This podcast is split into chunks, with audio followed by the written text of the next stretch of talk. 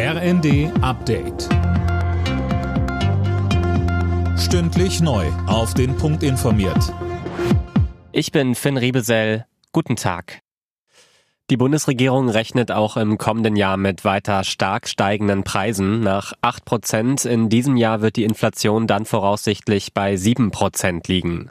Bundeswirtschaftsminister Habeck sagt, die Zahlen sind schlecht, sie hätten aber noch viel schlechter sein können. Wenn wir keinen Abwehrschirm gemacht hätten, wenn wir nicht uns vorbereitet hätten auf eine alternative Gasversorgung, wenn wir nicht die Speicher voll bekommen hätten, wenn wir keine Entlastungspakete geschnürt hätten, wenn wir keine Energieeffizienz und Einsparmaßnahmen durchgeführt hätten, all dann wäre es noch dramatischer geworden.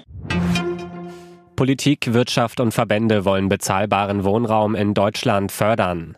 Heute wurde ein entsprechendes Maßnahmenpaket vorgestellt. So sollen unter anderem durch serielles und modulares Bauen die Kosten gesenkt werden.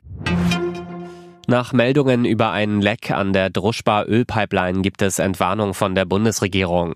Die Öllieferungen nach Deutschland sind durch den Vorfall nicht unterbrochen.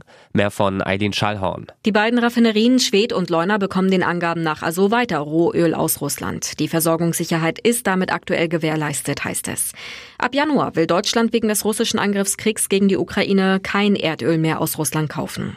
Das Leck an einer der beiden Leitungen der Druschba-Pipeline war gestern Abend in Polen entdeckt worden. Die polnischen Behörden gehen nach ersten Informationen von einem Unfallschaden aus, nicht von Sabotage.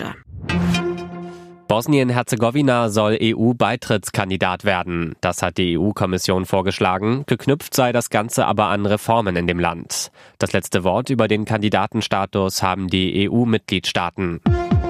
Alle Nachrichten auf rnd.de